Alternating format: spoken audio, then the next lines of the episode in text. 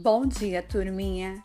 Vimos na aula passada que lazer é relações que nós temos no dia a dia das pessoas com a vida em sociedade com as práticas corporais. Que tipo de lazer que são mais realizados em nossa cultura?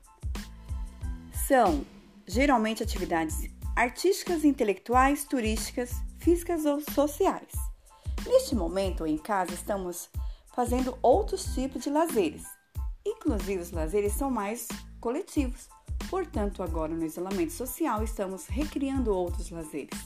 O objetivo dessa atividade, desse projeto, envolvido com os professores Carla, professor Ricardo e professora Shirley. Portanto, vamos ampliar os nossos tipos de lazer. O lazer desenvolve o intelectual, emocional, espiritual e moral. Agora, não temos como fazer tipos de lazer, entre eles o turísticos, certo? Mas temos outras opções de lazeres em casa.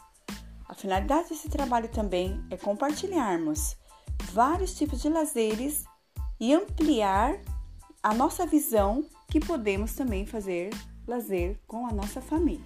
Vou lançar um desafio para vocês. Vocês vão fazer o podcast agora com os três idiomas. Conseguirem finalizar, depois do recesso, retornaremos com esse projeto. Até mais!